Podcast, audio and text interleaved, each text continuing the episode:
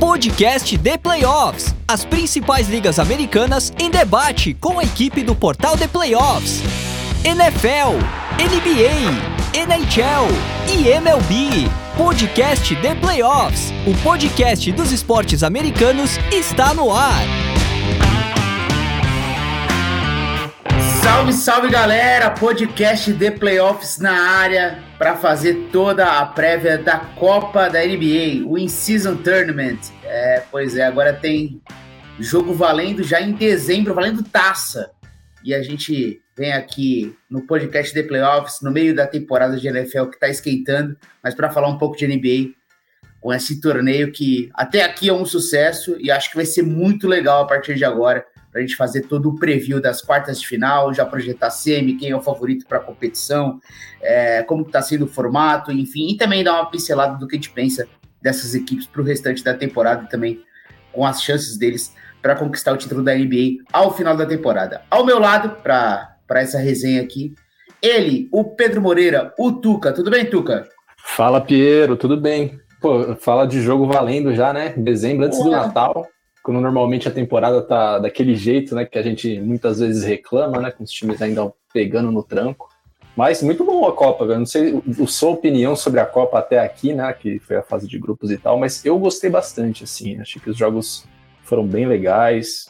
Acho que a NBA deu um passo, deu uma tentativa aqui. Por enquanto, assim, a meu ver, tá dando certo. Assim, acho que os, os jogadores deram uma engajada legal também, então considero sucesso. Pois é, e não só os jogos sendo legais pegados, mas até o garbage time tá valendo, né? Porque é isso. A, a, diferença de pontos ela é um ponto de desequilíbrio ali no critério de desempate na fase de grupos. A gente viu até o, o Mazula dando um hack a Drummond, com o jogo a 50 mil pontos, bastante ganhando de uma trocentos pontos do Chicago Bulls e fazendo hack a Drummond para aumentar ainda mais a diferença. Billy Donovan não gostou, mas enfim. É, foi um momento legal.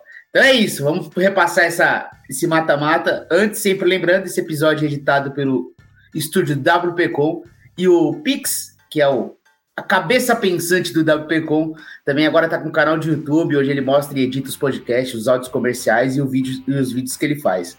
Então, ele lançou um curso ensinando também passo a passo como editar áudio. Então, se você curte aprender como editar os seus podcasts, acesse o link, é, tudo aqui na descrição do nosso podcast ou acesse o site, né? grupo wpcom.com.br barra estúdio ou 54 5634 se você quer aprender a editar ou quer que ele edite para você. Tudo é só você entrar em contato com o Pix, ele faz um trabalho muito massa. Cara, é gente boa. Então é isso, gente. Tá dado o recado. Vamos lá, Tuca. É, pra gente falar de, de NBA, pra gente falar de In-Season Tournament.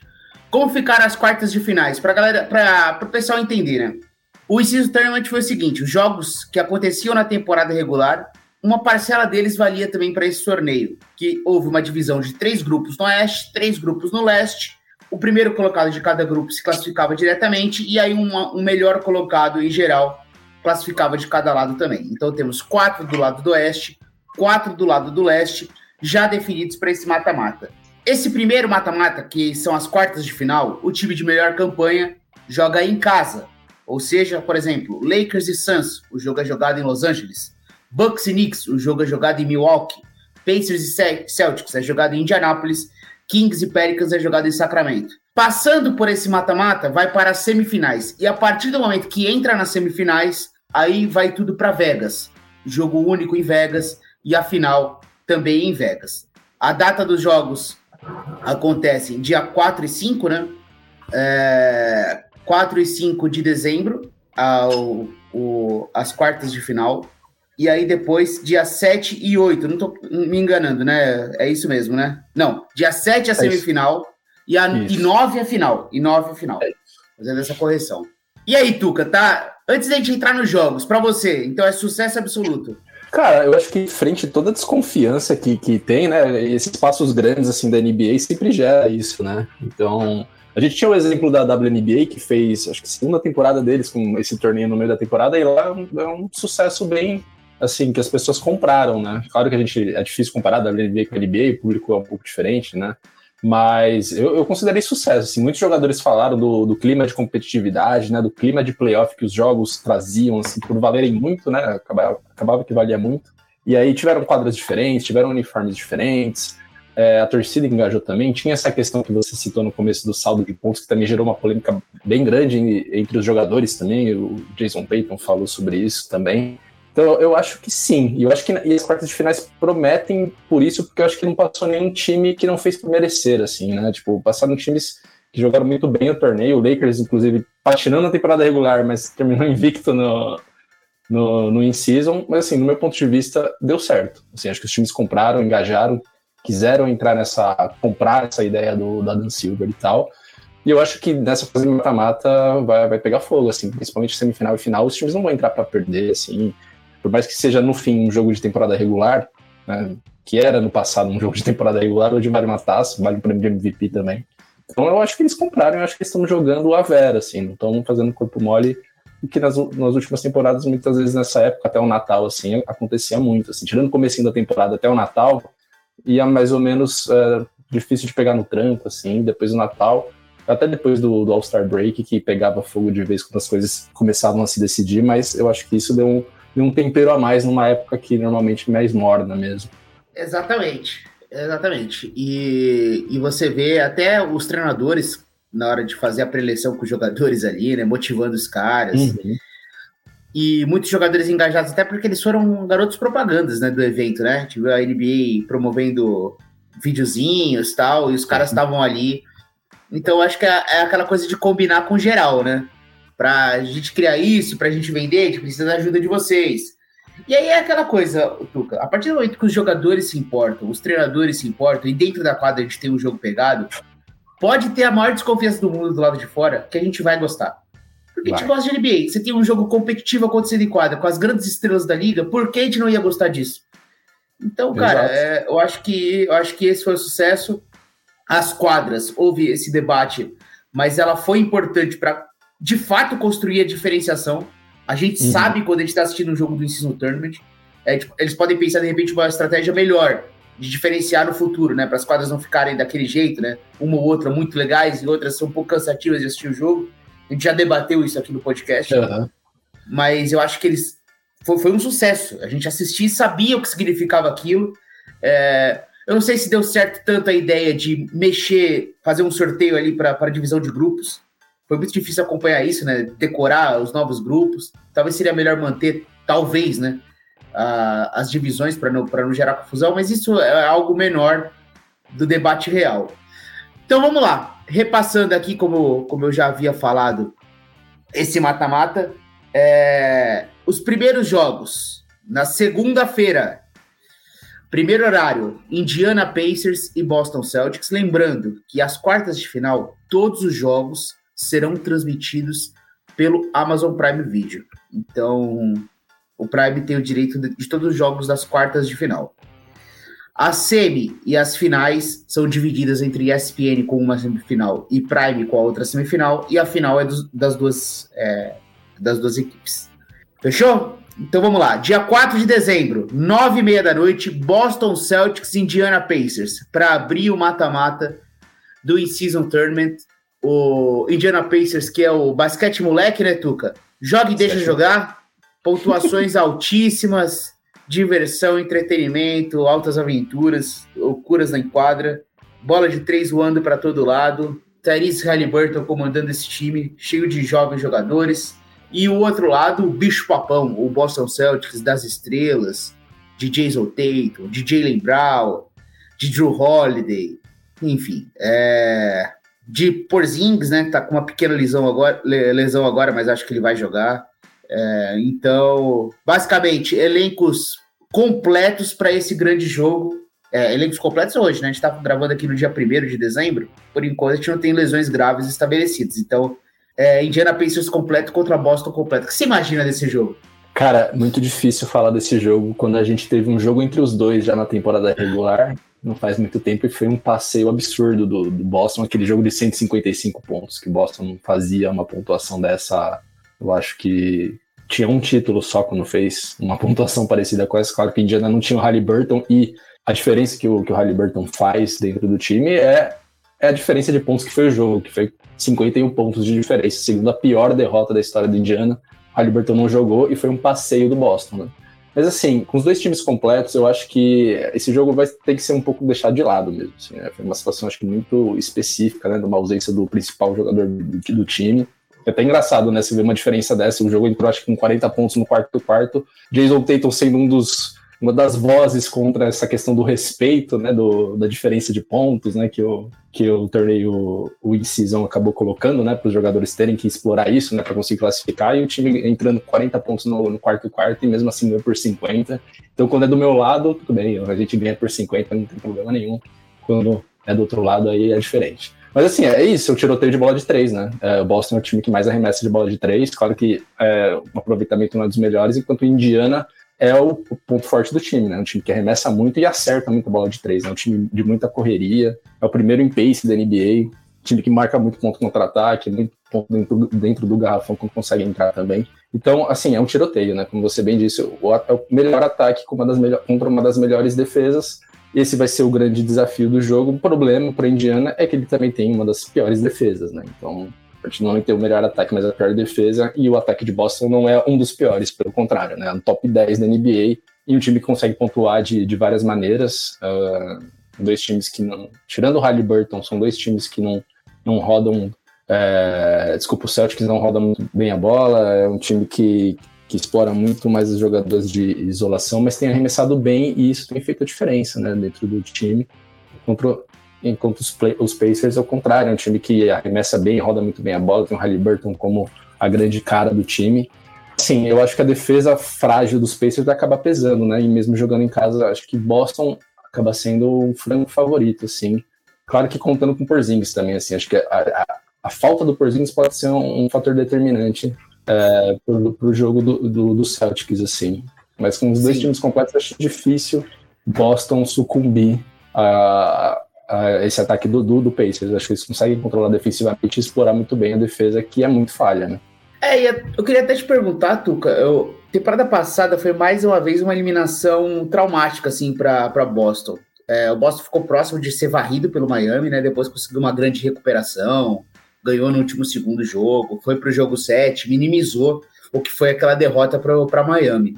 Mas era muito favorito para aquela série e mais uma vez foi eliminado. É, tendo aquelas panes mentais de ataque que eram inexplicáveis. Você tendo um time melhor, não conseguir eliminar o time inferior num jogo de mata-mata decisivo. Do que você viu até aqui na temporada, é, 18 jogos por enquanto, 14 vitórias, 4 derrotas, melhor campanha da NBA, empatado com o Timberwolves.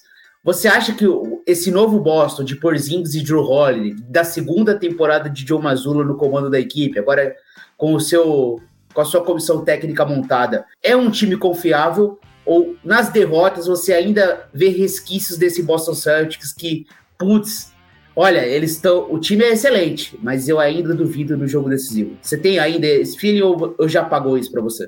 Cara, ainda tenho esse feeling, viu? É, o Boston tá para ser provado, acho que num, num jogo de maior é, maior decisão, né? Como esse vai ser, né? Porque o time acabou pegando o Bulls, precisava vencer para classificar. Era, acho que o primeiro jogo decisivo do time, vai, digamos que era a última rodada do, da fase Porque tinha perdido para Orlando, né? Exatamente. E, mas beleza, Chicago era um time muito enfraquecido, né? Foi até uh, o jogo da lesão do Lavigne e tal. É, apesar do, do Bulls ter vencido o Bucks, agora sem os dois melhores jogadores do time, enfim, NBA tem dessas altos e baixos, mas uh, assim, tem, tem muito resquício. Acho que os grandes defeitos do time, assim, que é centralizar muito as jogadas uh, nos dois principais caras, que é o Jalen Brown e o Jason Tatum na hora do vamos ver. Assim, diferente de difícil não fazer isso, mas eu acho que o time podia ser melhor fazendo isso, né? Então, o, o que eles carregam da última temporada nessa, que é é um time que dá pouca assistência, um time que trabalha pouco a bola para pontuar, é, e acaba ficando refém né, das pontuações do Jalen Brown e do Jason Tatum. E o Brown é um cara que a gente sabe há muito tempo, ele é assim, acho que não melhorou muito nesse aspecto, que é bem inconstante depender de pontuação dele. assim. Então, muitos jogos de mais de 30 pontos, mas de repente ele faz um jogo arremessando muito mal. E você, se você ficar um pouco escorado na dependência dele pontuar demais, vai acabar perdendo. E contra times muito bons que tem no leste, não só uh, é, não só no, numa final de NBA com o Oeste, que é normalmente mais, mais forte, né? No, tem sido o, a conferência mais forte nos últimos anos, mas o Leste, essa temporada está muito é, fortalecido. Eu acho que vai ser um desafio muito grande nos playoffs é, essa questão dos jogos é, no clutch time depender muito de dois caras. Eu acho que dá, tem muito espaço para melhorar. Eu acho que eles vão conseguir melhorar, só que atualmente na temporada eles não conseguiram passar essa fase de trabalhar melhor a bola, ter um melhor arremesso e depender menos de jogadas individuais de caras que são craques, né? Mas nos playoffs a gente sabe que é diferente, né? O, jogo é diferente da temporada regular, eles sabem disso, eles passaram por isso, eles foram criticados por isso, mas por enquanto acho que não teve um, um avanço muito significativo nesse ponto. É, é, a gente vê que os personagens novos ainda têm aquela boa vontade, né? Então todo mundo com porzinhos de Joe Holiday, eles têm o, o Joe Holiday por ser um cara muito vencedor e já ter conquistado a NBA. Por mais que, mesmo no ano do título da NBA, se a gente for lembrar, aqueles playoffs em que o Bucks é campeão, o Joe Holiday estava sendo reconhecido como um péssimo jogador ofensivamente. Ele estava com médias horríveis na série contra é, anterior, na própria final contra o Suns, ele estava muito mal no ataque. Só que ele foi um fenômeno, um deus na defesa, e a partir disso ele foi ganhando confiança e terminou bem aquela série. É, mas teve, por exemplo, a, a, a, o jogo contra o, os Nets, que é por um dedo do Duran, o, o Joe Holiday estava amassando o aro naquela série. Então ele é um jogador de altos e baixos no ataque. É, e, e, o, e o Boston Celtics é aquele time que aposta tu, tudo na bola de três, né, Tuca? Sim. Vive, assim, então é um volume surreal de bola de três. Eu acho que eles podiam ir para uma coisa um pouco mais confiável em determinados momentos, mas é o que é, do jeito que eles jogam. E é isso. A gente sabe do, do, do, que é o Jalen Brown, às vezes, em jogos decisivos. Então, uhum. eu concordo com você. Eu ainda quero ver. É, é um excelente time. Para mim, é indiscutivelmente o melhor elenco da NBA. Só que, cara, tem que, tem que se provar, porque quando você comete. Quando você tem derrotas é, traumáticas em sequência, você vai precisar se provar. Bom. Até o ponto, Pedro, só para não deixar que eu, você falando, eu lembrei, falando do, do, Drew Holiday, que é o atual armador, eu acho que vale um pouco falar da ausência do Smart também, né? Que é o primeiro ano sem Smart, a gente sabe que a torcida é bem dividida sobre o Marcos Smart dentro do Boston, é. né? Sobre ele ser um grande líder, enfim, isso é reconhecidamente, todos reconhecem isso, mas sobre ele decidir jogadas ofensivas em momentos cruciais de jogos, em arremessos, assim, nada pensados, desequilibrados, não sendo os melhores arremessos, sabendo da, de que ele também não é um grande arremessador, enfim. Eu acho que isso lá na frente também é, pode ser um ponto a favor de Boston mesmo, que é deixar a bola na mão de quem deveria decidir na, já nessas últimas temporadas, que não acabou não decidindo por causa dessas é, decisões do Smart. E eu acho que isso pode fazer diferença, né? ter a bola com Jason Tatum e com Jalen Brown nesses momentos. Eu acho que Nesses momentos eles não vão sentir falta do Smart, falando da torcida, né? Não sentir saudade do Smart. E eles têm que se provar grandes líderes também nessas fases de, de playoff, né? Eles estão numa temporada de provação sobre personalidade também, né? Saída de uma grande figura, experiente, e eles tendo que tomar essa, essa frente como os jogadores do time em termos espirituais também, né? Não só em quadra, mas também né, no, no espírito mesmo, né? Que era o, o Smart fazia, né? Pois é, e o Indiana é aquilo, né? Não pega rebote, não defende ninguém. É... Tem aí esse primeiro duelo para Boston, mas é um time perigoso, cara. Eles fazem pontos em sequência. Então a gente vai. Vamos ficar de olho nesse jogo aí que pode ter surpresa ou pode ter um passeio, né? Tudo pode acontecer nesse, nesse bom confronto. Na sequência, não vamos continuar no leste, não. Vamos na sequência dos horários, tá, Tuca? A gente vai no horário do jogo. Então a galera tá aí. se preparando aqui. Aquela, aquele cara que começou já pô, vamos atrás do podcast, tem jogo hoje. Aí foi, aí a gente ajuda ele, fala, fica aí que a gente vai fazer, falar do jogo da sequência também, Boa. que é o Sacramento Kings contra o New Orleans Pelicans. Jogo muito legal também. É, o Kings ele teve uma coisa parecida com a temporada passada, né? Que é aquele começo meio desconfiado da equipe, né? Ano passado o Sacramento começou Sim. muito mal né, na temporada passada, né? Depois eles montaram essa equipe e todo mundo ficou, Ih, de novo, Sacramento, começaram a zoar. E aí o time ganhou confiança, foi ganhando jogos importantes e essa temporada tá sendo parecida, né? Começou meio estranho, ah, será que o Sacramento vai cair? Mas o time já melhorou. É também um time, assim como o Indiana, talvez não tão ruim defensivamente, mas também ruim defensivamente e que joga tudo pelo ataque, né? A base do jogo tá no, no seu ataque, ainda não é aquele ataque avassalador da temporada passada, né? Da, Mas a gente tem aí o, uhum. o De'Aaron Fox, quem sabe, caminhando para uma temporada em que ele disputa ao NBA, primeiro time. É, ele realmente virou esse jogador, é, é espetacular o que ele está fazendo. É, e Sacramento também outro time que chega chega inteirão para esse para esse in-season tournament, é, basicamente com o elenco todo pronto para jogar contra o New Orleans Pelicans, que teve a volta do CJ McCollum, que teve o recorde do, do Zion Williamson, né, que marcou 30 pontos. No momento que ele marca 30 pontos, ele estava 100% de aproveitamento uhum. em quadra. Ele terminou o jogo 11 de 12, né? Loucura, né, cara? Loucura. Esse é o nível do Zion. O Zion é impressionante. Ele é um jogadoraço, né? Um, um, um fenômeno ofensivo. Tomara que ele fique saudável. É, então, cara, é um jogo super divertido esse Pelicans e, e Kings, né, Tuca?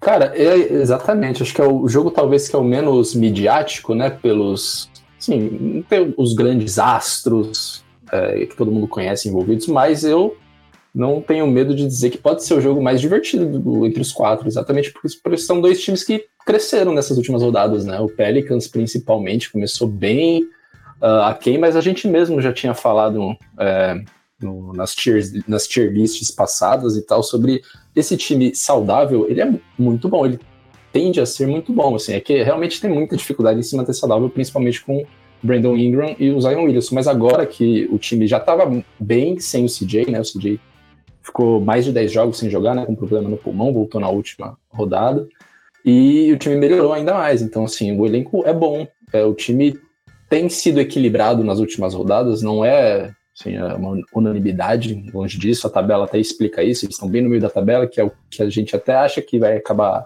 terminando lá na frente, né? Brigando pelo play-in ali, com muitos times que estão ali brigando pela última vaga de playoff, ali dentro do play-in, muitos times bem nivelados, né? Acho que o New Orleans está nesse meio. Mas é isso, o Zion saudável é uma máquina, assim, né? Um time que, que, tem, que tem uma defesa forte, assim, diferente das últimas temporadas, tem uma defesa bem confiável, assim, atualmente tá ali rondando um top 10 de defesa, mas é um time que explora muito o garrafão, né? Então, um time que sabe pontuar dentro do garrafão, sabe pontuar em contra-ataque, não chuta a bola de três, é, também não tem um grande aproveitamento em bola de três, mas é, não chuta. Eu acho que ele, isso que eles vão apostar, e é um jogo totalmente de avessos, né? Contra o Kings, que é o time que chuta muito a bola de três, né? E é um time que mata e morre pela bola de três.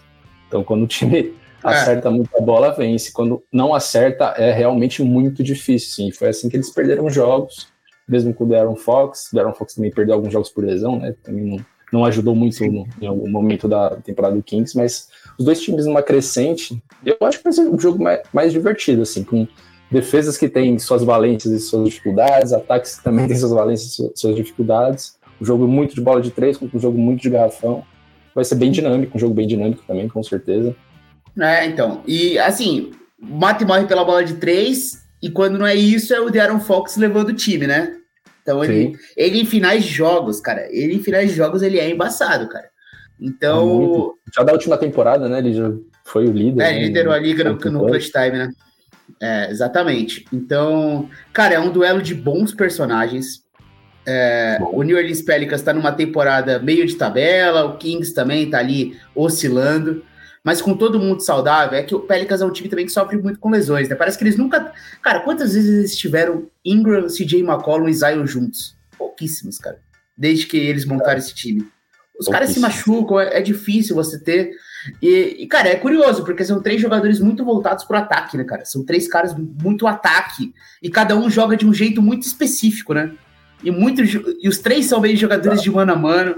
Ia falar é, alguma coisa? Time não, é um time bem curioso, assim, né? Exatamente, um time bem ofensivo, mas que a defesa tá, tem ganhado jogos também, né? Então acho que o New Orleans é um time que a gente vai ficar de olho nas últimas, nas, nas próximas rodadas, assim, nos próximos é. jogos. Tem o, Herb Jones, tem, tem, o Herb Jones, que é um dos melhores defensores da NBA já. É, já eu digo porque ele é novo da NBA, apesar de ele ter entrado na NBA já mais velho, né? Ele é um dos caras uhum. que tem titular, um dos mais velhos ali. É, brincadeira, né? Ele tem a idade do Ingram, acho. É, então você, às vezes você vê aqueles quintetos mais jovens, né, com, com, com o Zion, com o Jordan Hawkins, enfim, é, caras mais novos aí do, do elenco. E ele, e ele, ele também já tá nesses 25 anos e muito bom defensor. Então é isso, cara. É um jogo também pra gente ficar de olho. É, Você, você deixou seu palpite para Boston Indiana? Dá seu palpite aí, Tuca. Para Boston Indiana, aí a gente já vai para esse palpite desse jogo aqui. Ah, eu vou de Boston. Vou na segurança aqui de, de ir no Boston, mas acho que vai ser um jogo bem tiroteio, assim, que o Indiana. Cara, é difícil de prever qualquer coisa de contra ele ou a favor dele, assim, mas eu, eu fico é. com Boston. Concordo com você, por mais que o jogo seja em Indianápolis. E esse aqui, esse Sacramento e, e New Orleans Pelicans? Cara, esse é difícil, hein? O pior que já Cara, teve dois jogos, né? Já teve, teve dois jogos, tiveram dois jogos já entre os dois e o Pelicans ganhou os dois, uma vitória bem Vitória bem acachapante, uma delas. O Kings, quando Cara, tá completo mas... e jogando em casa, é difícil de ganhar de Sacramento em casa. Tem isso, é, é difícil ganhar em, em, casa, né? Light the beam. É, é difícil. Ah, é, é, um, é um dos mandantes que fazem mais valer o mando de quadra. Ah, eu, eu, eu, vou, eu vou com Sacramento porque eu vou confiar mais no De'Aaron Fox. Eu acho que é. ele é um cara que não se esconde nesses, nesse tipo de jogo. Eu acho que vai ser um jogo pegado até o fim também. Acho que não vai ser um, um jogo de placar muito. que algum time vai abrir alguma vantagem muito grande por muito tempo também. Acho que tem isso também. Ficaria com 15 aqui. Fecho, fecho contigo, Tuca, nessa. Agora vamos pro segundo dia de NBA In-Season Tournament, a Copa da NBA, o torneio da loucura. Milwaukee Bucks e New York Knicks. Bucks como o primeiro colocado do leste aí na melhor campanha dos do, dos grupos aí da primeira fase contra o New York Knicks, que foi o da campanha geral, o quarto colocado, o jogo em Milwaukee. É, na sua opinião, é o jogo com o favoritismo mais destacado, Tuca, por ser em casa, contra os Knicks, ou tem que respeitar os Knicks para esse jogo? Cara, eu acho que tem que respeitar. Não, sabe que eu não acho assim. É, se fosse para postar no favorito mais destacado, eu ficaria com um jogo que a gente ainda não falou, viu? Porém, cenas do próximo Sério? capítulo. Sério, eu acho, cara. Então, eu acho que, aqui vai ser, acho que aqui vai ser pegado também. Acho que o, que o Knicks também tem crescido. Se tem uma defesa que já se estabeleceu como uma grande defesa dentro do NBA. É, e eu acho que eles têm, têm, têm ferramentas para segurar o, o, o, Bucks, que é um time que ainda não se encontrou definitivamente, né? Ele começou mal, melhorou, ganhou vários jogos em série. Mas assim, eu acho que a, a tabela acho que o Bucks provou pouco ainda, assim, ele venceu bastante jogo, tá bem colocado no leste, mas eu acho que a tabela, por enquanto, é um pouco favorável. Ganhou alguns jogos importantes, né? Ganhou a estreia contra a Filadélfia e tal, mas perdeu jogos que, que eram os jogos que ele poderia provar o, o grande valor, né? O grande elenco, o grande time que ele tem, que ainda não, não foi muito para frente isso, e ganhando, ganhando jogos de times uh, abaixo de 50% de aproveitamento e tal. Eu acho que uh, os Bucks ainda têm muitas dificuldades ofensivas. Acho que a defesa melhorou muito, porque que, para o que, que era no começo de temporada, né? Tentando retornar o que fez sucesso com o Budenholzer e tal, é, preservando o Brook Lopes, fazendo ele ser a melhor versão dele mesmo, que de finalista de prêmio de melhor defensor do ano e tal. Mas eu acho que, que o Bucks tem muito espaço para melhorar ainda. Assim. Acho que eles não se encontraram ainda ofensivamente. Lillard com, com o Giannis ainda podem ser muito melhor. Acho que eles não atenderam ainda a expectativa, a grande expectativa que a gente lançou sobre eles, né? Sobre ser um jogo de dupla muito apelativo, até diria. É, eu acho que eles sofrem muito para pegar rebote. Incrivelmente isso, mas eles sofrem muito para pegar rebote contra um time que pega muito rebote, né? Que tá com o Mitchell Robinson numa fase absurda consegue pegar muito rebote ofensivo, o time do Knicks, consegue explorar esses pontos de segunda chance também, que é uma, uma, uma falha do Bucks nesse momento, eu acho. Assim. Então eu acho que o Knicks tem, tem alguns pontos para se agarrar assim, que eu acho que ele faria frente com o Milwaukee Bucks. Claro que jogando em casa é, tem, tem esse fator também, mas eu acho que o Knicks tem algumas ferramentas que ele pode se apegar e pensar na vitória. Assim. Já jogaram um jogo também, né? Que foi um jogo super apertado também vencido ali nos últimos minutos do último quarto. Então acho que vai ser um jogo parelho, assim. Não, não aposto numa, num baile de, do Milwaukee Bucks, acho que vai ser um jogo parelho. E eu, eu ainda apostaria no Bucks, sim, não, não, não tiraria é, a aposta neles, mas eu acho que vai ser um jogo difícil, assim. Tem tudo para ser um jogo é. parelho, assim. Acho que o Knicks pode aprontar para cima do Bucks. É, o, o time do Milwaukee, ele vai, eu acho que é, a gordura que ele tem de diferença ali no leste como o Leste ele tem essa gordura de diferença dos melhores times para o resto, é quase que protocolar a temporada regular para Milwaukee. Eu não sei se hum. Milwaukee já está pronto para brigar pelo título do In-Season Tournament agora. É, foram alguns ajustes, o elenco está mais curto, é, é, então é Lillard e Giannis tendo que levar esse ataque, e eles estão se entendendo ainda, né? os números dos dois juntos ainda não é aquela coisa espetacular. É, eles meio que cada um tá, tá fazendo o seu jogo, eles estão se entrosando aos poucos. É, ainda é um ajuste, então, né? Pra gente ficar de olho. É, o Knicks é o que você falou, né? O, a defesa eles dão um jeito, eles estão arrumando. O Thibodeau, ele, ele consegue realmente ir fazendo esse time evoluir. Eu acho o trabalho do Thibodeau espetacular. Eu sei que a torcida dos Knicks às vezes podem ficar frustrados né, de querer ainda mais um passo nos playoffs. É, teve a vitória contra os Cavs na temporada passada e aí depois a derrota para Miami. Mas, é, de fato, esse elenco aqui, quando foi montado e a cada ano, ele não parece esse time todo espetacular e o Thibodeau faz Sim. ser competitivo e a defesa, os jogadores evoluem defensivamente. Então, é para mim, é, é bem legal. O ataque ele é um pouco travado, de fato, mas faz parte do jogo. Só que, assim, sendo em Milwaukee, eu acho que esse poder de fogo, os melhores jogadores estão do lado de Milwaukee. Eu vou com o palpite de Milwaukee, mas eu concordo com o Tuca. É um jogo que pode ter perigo. Podemos ah. seguir, Tuca? Bora. Podemos. Bora então. Bora então pro, pro próximo jogo. O último jogo da rodada, Los Angeles Lakers e Phoenix Suns, jogado no Crypto.com Arena. E aí, Tuca, por que você acha que esse é o jogo com a maior diferença? Cara, assim, é, não tô falando também que é um jogo que vai ser um passeio, né? Assim, falando que vai ser a maior diferença, às vezes parece que eu acho que vai ser muito fácil, assim, e tal, mas não, não acho. Acho que são quatro jogos que vão ser parelhos, assim. Acho que os times fizeram por merecer, chegaram aqui e são bons times, assim. Mas acho que o Lakers, cara, tirando as contusões, né? Não vai ter assim o Hashimura, claro que o Vanderbilt e o Gabe Vincent já são assim, cartas que a gente nem conta mais nesse momento, né? Porque faz um bom tempo que eles não jogam, nem jogaram, na verdade, o Vanderbilt. É, mas o Hashimura acho que tá fazendo falta. E assim, cara, é, já teve dois jogos, né? Acho que você, mais do que ninguém, acompanhando esse começo de Suns, de Big Three, que ainda não aconteceu. Mas, assim, essa versão de, de Phoenix que o, que o Lakers vai enfrentar agora, acho que ele não, não enfrentou ainda, né? Que é com Devin Booker e Kevin Durant. Foram jogos apertados, né? Os dois jogos também que eles, que eles tiveram.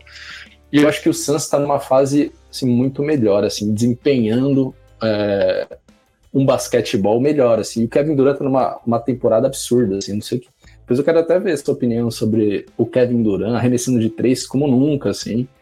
É, levando o ataque que já, que é, já é um dos melhores ataques, vai virar um dos melhores ataques da, da NBA. A defesa, acho que tem muito a melhorar, acho que é aí que, que peca.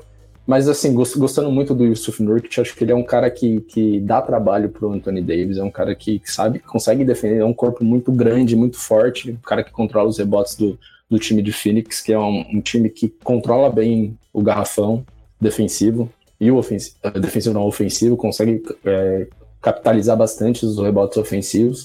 Uh, e eu acho que o Lakers, cara, tá nas mesmas dificuldades da temporada passada que ele tentou resolver nessa temporada, como os arremessos de três. E, assim, definitivamente tá até pior do que a última temporada. Assim, nem arremessa, e quando arremessa não acerta.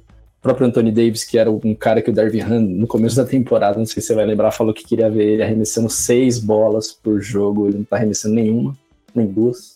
Então, assim, é um time que depende muito do garrafão e pontuar no garrafão, um time muito altos e baixos. Austin Reeves, que eu depositava uma confiança muito grande também, acho que está decepcionando de certa maneira, mesmo vindo do banco agora numa nova função. Acho que ele Acho que até o próprio Lakers esperavam algo a mais dele, né, depois de ter conseguido talvez um dos melhores contratos da off-season na renovação dele.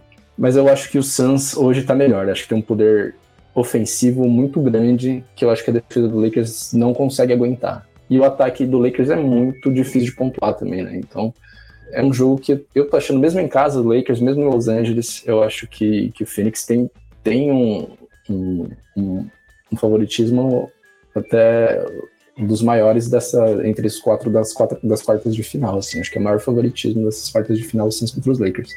Posso quebrar a cara, talvez, mas acho que eu tô, tô confiante uhum. assim no, que o Phoenix conseguiria fazer contra os Lakers nesse terceiro jogo já entre os entre os dois. Pois é, Tuca. Então, para mim a parada é a seguinte, cara.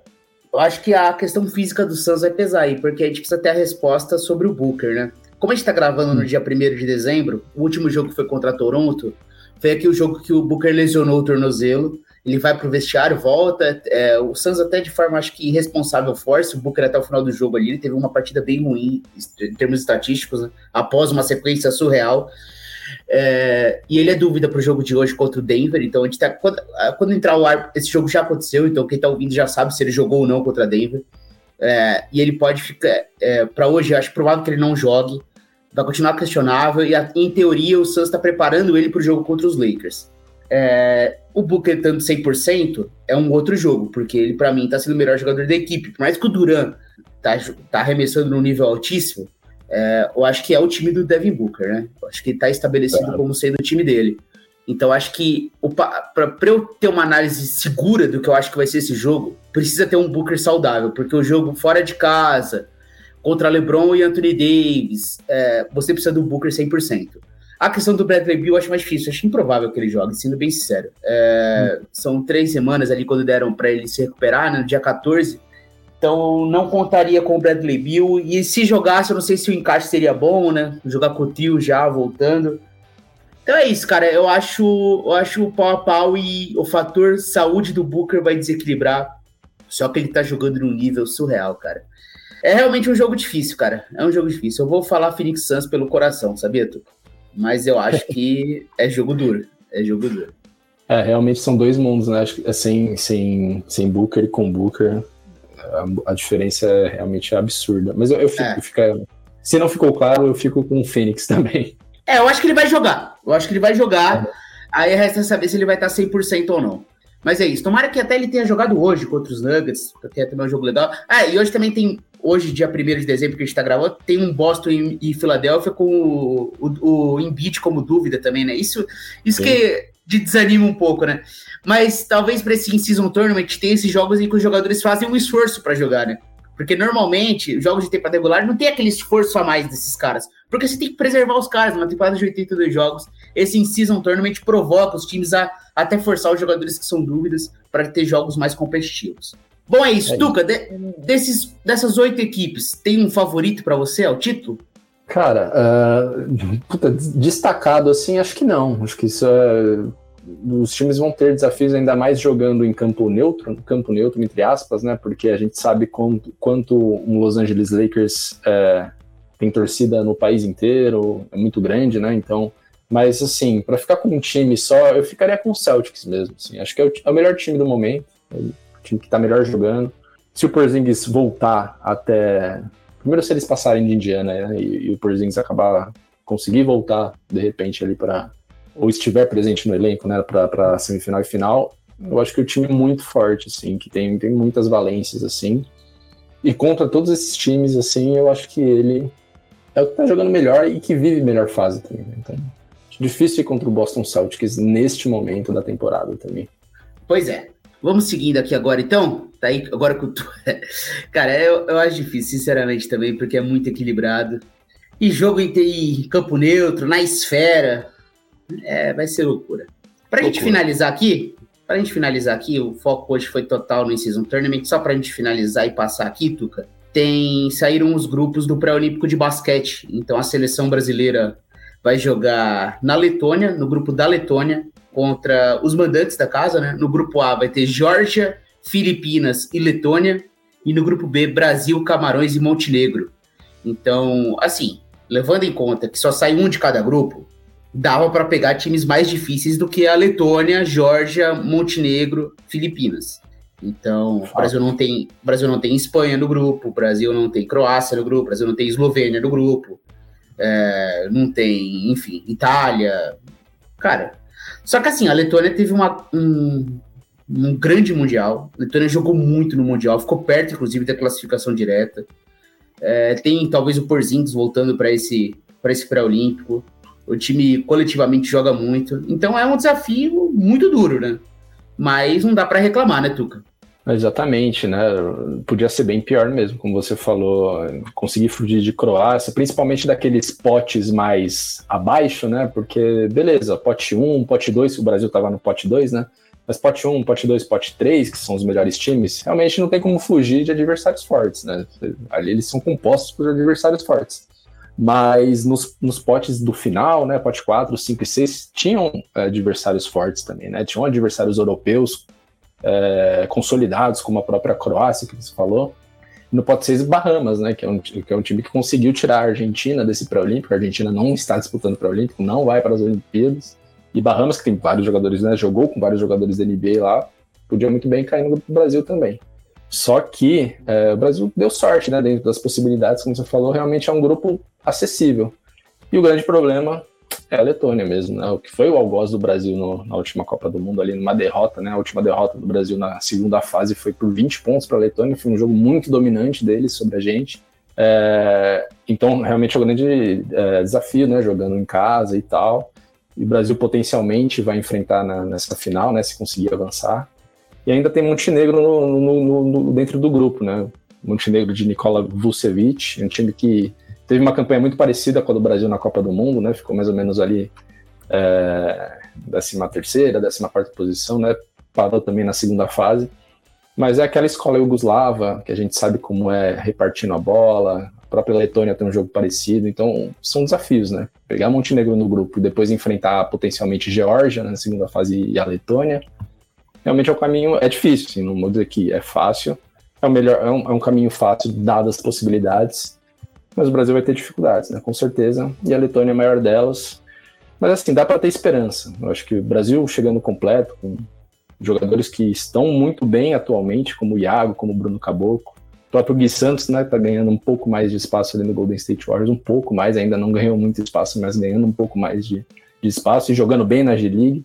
Eu acho que esse trio dá para dar esperança para o Brasil fazer uma graça, assim, mas muito difícil, né? A gente sabe que sempre é muito difícil jogar um pré-olímpico, né? É, também acho. Cara, é, eu acho a Letônia a favorita do grupo, mas. É que assim, quando a gente for pegar o último pré-olímpico, me ajuda a lembrar aqui, Tuca, foi, foi realizado em qual país? Foi na Croácia? Foi na Croácia. O Brasil cai no grupo da Croácia, é, e aí vence, vence o México, parecia o favorito a partir daquele momento, e aí pega a Alemanha e perde. A gente fica muito traumatizado e fala, pô, mais uma vez, a gente ganha do melhor e perde pro pior. E a Alemanha se provou que não, de pior não tinha nada, né? Era uma baita de uma seleção e que virou campeã depois. Só que é, aquela seleção, ela estava muito desfalcada, né? Não tinha Schroeder, não tinha o Franz Wagner, então essa seleção que foi campeã mundial é bem melhor do que aquela. Mas mesmo assim, foi, é. foi muito... Uhum Fala, fala. Ah, foi duro. Não, não, desculpa te cortar, mas uh, o sentimento era esse mesmo, tipo, uh, de achar que foi realmente um fracasso, quando na verdade o tempo acabou né, mostrando que não, né, a base da seleção realmente era a mesma. Os grandes jogadores, o Schroeder é o grande jogador, não tava, mas a base e o técnico e tal eram os mesmos, assim, então acho que acabou provando que não, o Brasil tá entre os times que disputam um alto nível, assim, né, que é, tem muita gente junto, né? E é difícil mesmo, não tem como. É isso. É, no lado do feminino, a gente já tinha falado aqui a, da outra vez, né? O grupo vai ser em Belém, vai ser, é, o, enquanto o jogo, o pré-olímpico masculino acontece em junho, né? Ou julho, julho, julho, acontece em julho. Uh, o pré-olímpico feminino acontece em fevereiro, vai ser realizado no Brasil, mas esse vai ser duríssimo, né? Austrália, Sérvia e Alemanha. É, é complicado. É muito difícil. Mas vamos lá. As meninas se deram um pouquinho pior do que os meninos. Mas vamos aí, né? Vamos torcer para os nossos atletas e na esperança de conquistarem algo. Sempre lembrando, esse episódio foi editado pelo estúdio WPcom, o Pix agora está com um canal no YouTube, então se você quer aprender a editar seus podcasts ou pedir para ele editar seus podcasts, né, ou qualquer áudios comerciais, trabalhos escolares, enfim, qualquer coisa relacionada a áudio, o Pix é um craque. Então acesse o site grupowpcom.com.br estúdio, tem o link aqui embaixo ou no telefone 54 99620 5634. Fale com o Pix, ele vai te ajudar. Valeu, Tuca! Valeu, Piero. É, pô, estamos aí já com um pouco de temporada rodando e essa Copa da NBA vai ser muito legal de acompanhar. Se eu fosse vocês semana que vem, não desgrudaria os olhos da TV, porque só vai ter jogo bom. Isso eu cravo, tranquilamente. Só jogo bom. Sete jogos bons pra gente ser feliz em dezembro, antes do Natal ainda. Pois é, é o que todos nós esperamos. É isso, gente. Valeu, um abraço. Até a próxima. A gente volta aqui para analisar esse In-Season Tournament quando ele acabar, para a gente faz, passar a régua nessa análise. Então, semana que vem. Semana que vem não, né? Talvez na outra, né? Para a gente volte para analisar os resultados e fazer o MVP do In-Season Tournament, enfim. E aí já olhar para a rodada de Natal que também tá chegando. Antigamente a NBA começava na rodada de Natal para algumas pessoas, né? Agora vai começar Foi. na Copa da NBA. Valeu, gente. Um abraço e até a próxima.